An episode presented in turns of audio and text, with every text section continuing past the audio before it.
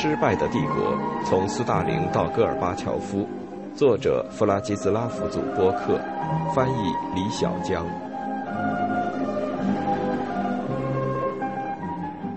国内冷战的开始。斯大林担心，由于广岛原子弹的影响，再加上战后普遍的松弛与疲惫，苏联精英们可能想跟美国和解，甚至会承认美国的优势。莫洛托夫在伦敦会议期间表现出的软弱，引起了斯大林对他的不满和猜疑。一九四五年十月初，他在回到莫斯科之后，不得不向自己在外交人民委员部的下属做自我批评。他把那次会议说成是战场，美英两国的某些人在会上对苏联对外政策收获的好处发动了第一次外交进攻。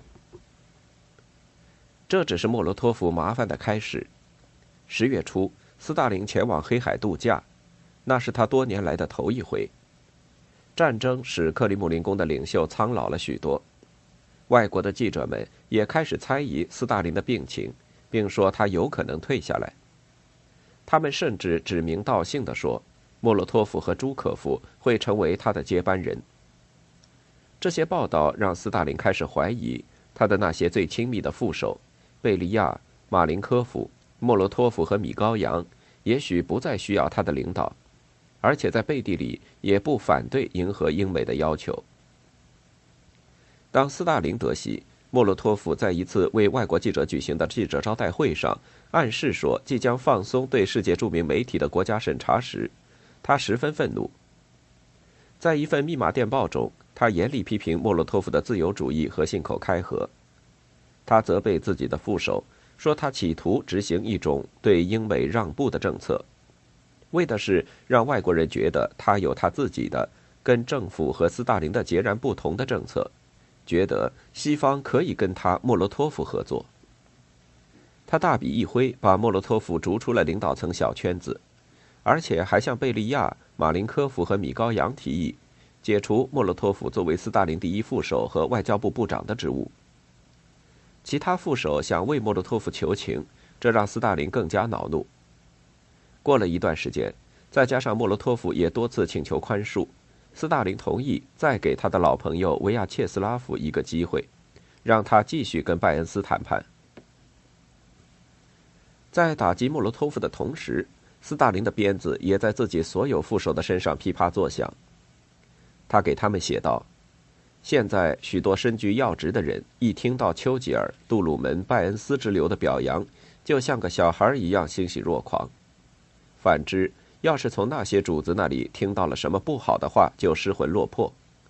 我认为这样的态度是危险的，因为他们在我们的队伍中造成了对外国人的奴性。我们必须全力以赴，与在外国人面前的这种奴性做斗争。这封电报。体现出几个月后突然发生的孔外的孤立主义意识形态运动的主旨。这场运动将迫使斯大林的所有下属在这条新的战线上再次确认自己的忠心和热忱，摒弃据说在苏联国家机器和社会中存在的在西方面前卑躬屈膝的倾向。如果斯大林在这个时候去世，那他的同事们也许会选择一条对美国比较通融的道路。他们缺少他那种独一无二的应对险恶局面的能力。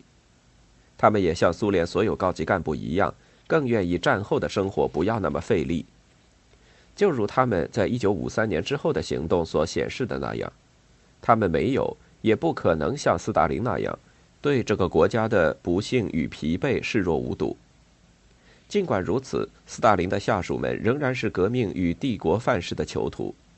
他们既恐外。又坚持孤立主义，在和平重建的愿望与社会主义帝国主义诱惑之间无所适从。他们想与西方列强合作，但要依照苏联的条件，要保持苏联经济的闭关自守和行动自由。一九四五年秋，苏联领导层与官员就苏联是否应该加入在布雷顿森林建立的战后国际经济与金融体系进行了辩论。基于实用与经济的理由，一些从事国家预算、财政、工业、贸易方面工作的高级官员主张苏联应该加入。财政人民委员阿尔谢尼兹韦列夫坚持认为，苏联在这些机构中的存在，哪怕是以观察员的身份，对将来与西方的贸易及贷款谈判也会有帮助。这一立场得到米高扬和洛佐夫斯基的支持，他们认为美国的贷款和技术对于苏联的经济恢复必不可少。其他官员，包括国家纪委主席尼古拉沃兹涅先斯基，则认为。外债会削弱苏联经济的独立性。在一九四五年十月给莫洛托夫的备忘录中，伊万麦斯基警告说，美国人利用他们给英国人的贷款，为美国的经济与金融渗透打开他们的帝国。尤其令人担忧的是，他写道，美国人坚持要求借贷的支付要受他们的控制，而且英国要取消其维护贸易垄断的国家机制。据弗拉基米尔·佩恰特诺夫说，截止1946年2月，孤立主义态度在苏联官员内部已经占据上风。有些官员提出的理由是，斯大林不希望让苏联的经济更加透明，也不愿意把苏联的部分黄金储备存放在国际货币基金组织。斯大林决定不加入布雷顿森林体系。三月，财政部的官方通信已经突出下述新的立场。西方国家有可能把苏联加入该国际体系理解为苏联软弱的表现，是在美国压力下准备做出单方面让步。二十世纪七十年代，当莫洛托夫被问起这件事的时候，他说：“美国人当时企图拉我们入伙，但只是充当配角，那样我们就会寄人篱下，而且从他们那里依然会一无所获。”一九四六年二月九日。大元帅利用最高苏维埃战后首次选举的机会，在莫斯科大剧院为党政干部确定了新的指导思想。斯大林讲话的措辞带有强烈的意识形态色彩，他宣布了一条毫不掩饰的单边主义战后路线。对于许多观察家来说，这意味着最终与伟大同盟的精神分道扬镳。讲话对于西方列强没有一句好话。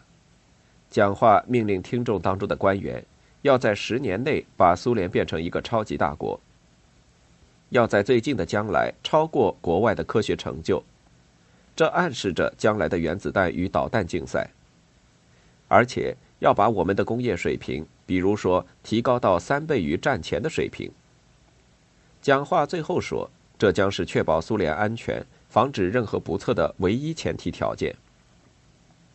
斯大林亲自撰写讲话稿，而且修改多次，甚至在一些重要段落后面插入了“热烈鼓掌”“喝彩并起立鼓掌”之类的话来规定听众的反应。讲话不仅在电台播出，还印了上千万份。敏锐的听众和读者马上就认识到，过上好日子以及战后与西方盟国合作的希望破灭了。斯大林命令高级干部再进行一次大跃进。这条新的路线实际上把战后这段时期变成了未来毁灭性的不测事件的动员和准备期。官方统计数据显示，军费开支从1945年的1287亿卢布下降到1946年的737亿卢布，1947年维持在这个水平，但要高于战前。这一数字不包括原子弹工程的花费，那是出自国家的特殊经费。一九四六年的计划还包括四十个新的海军基地。经济中面向消费者的产业部门，尤其是农业，情况依旧很糟。正如财政部部长兹韦列夫一九四六年十月给斯大林的官方预算所显示的。作为胜利者的苏联人民，生活水平直线下降，还不如战败的德国人。国家在战争期间通过强制购买战争公债。半自愿的捐赠和直接税收已经征用了人民很大一部分的收入，通货膨胀更是让他们雪上加霜。战前的生活水平已经很低了，但到一九四六年看起来却像是无法企及的梦想。丘吉尔的铁幕演说为斯大林又提供了一个绝佳机会，要苏联公民为将来的贫困与饥饿做好准备。一九四六年三月十四日。斯大林在《真理报》上发表了一篇他亲自撰写并精心修改的反驳文章。他在文中称，以前的那位英国盟友是战争贩子，与希特勒是一路货色。他把丘吉尔所追求的昂格鲁萨克逊人对世界的种族主义统治与苏联的国际主义进行了对比。这次的严厉反击是经过精心策划的。斯大林想用这种方式表明，对于西方对苏联在中欧的势力范围的任何挑战，他都不会妥协。从现在起，普通公众所希望的不再是与西方列强的合作，而是如何防止与他们开战。这种恐惧正是斯大林开展其动员运动所必须的。斯大林让安德烈·日丹诺夫负责动员行动，人们称之为“日丹诺夫主义”。日丹诺夫作为列宁格勒战时的党的首脑，其作用并不突出，然而其背景使之足以做好这次宣传工作。他出生于一个受过良好教育的家庭，他的父亲跟列宁的父亲一样是公立学校的督学。而他的母亲是个贵族，毕业于莫斯科音乐学院。他很有教养，也是一个优秀的演说家。一九四六年四月，日丹诺夫向苏共中央机关和宣传人员传达了斯大林同志的命令：坚决驳斥人民在战后需要休养生息之类的想当然的说法。斯大林的这次运动所针对的另一类对象是军队的指挥官。克里姆林宫的领袖怀疑这些欧洲的征服者有波拿巴主义倾向，他想趁着大规模复原工作仍在继续，把他们管教得服服帖帖。据美国情报机构估计，截止到1946年9月，苏军兵力已从顶峰时的1250万减少到450万。在此期间，军队的精英也变得不思进取，他们的战斗精神逐渐消失于醇酒。女色和侵占他人财物的狂欢中。一九四六年三月，对胜利一带的高层首先进行的试探性清洗开始了。许多军队领导人、国家管理人员以及工程师都在飞机工业案中受到诬陷。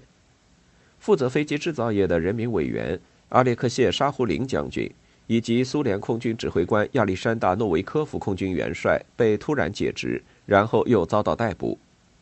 罪名是莫须有的用有缺陷的飞机装备红军。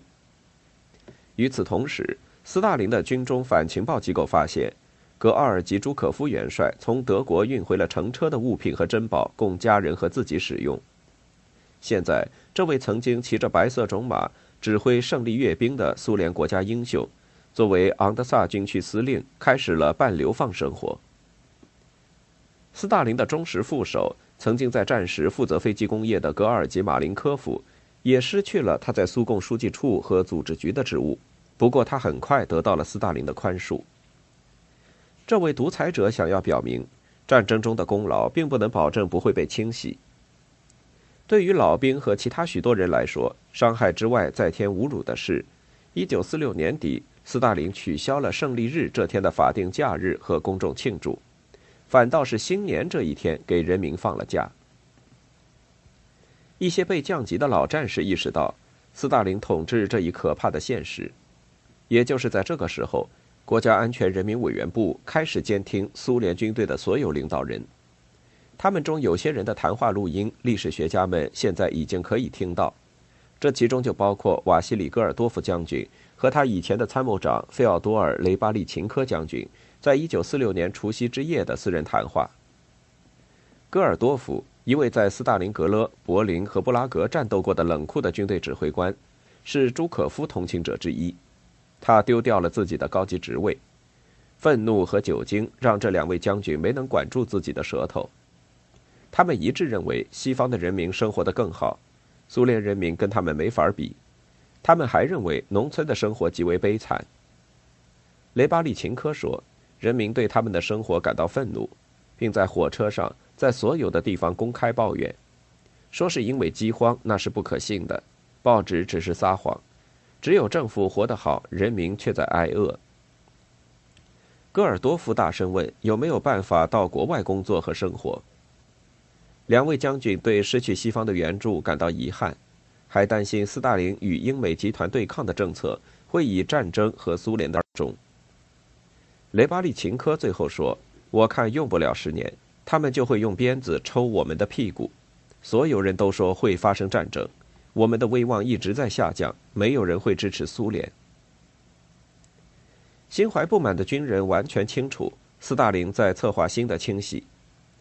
当雷巴利琴科说戈尔多夫该去请求斯大林的原谅时，后者对这个建议不屑一顾。他带着战后的精英们所特有的那种骄傲，大声说道：“我为什么要自取其辱呢？”三天后，在与自己妻子单独在一起的时候，戈尔多夫承认，他的农村之行让自己得到了彻底的新生。我相信，如果我们现在解散集体农庄，明天就会有秩序和市场，一切都很充裕。不要干涉人民，他们有权过得更好。他们在战斗中赢得了这些权利。戈尔多夫最后还说：“斯大林毁掉了俄罗斯。”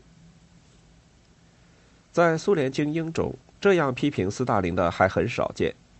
但到了1946年底，不满情绪愈演愈烈，因为当时一场严重的干旱袭击了乌克兰、克里米亚、摩尔多瓦、伏尔加地区、俄罗斯中部、远东、西伯利亚和哈萨克斯坦的大部分肥沃地方。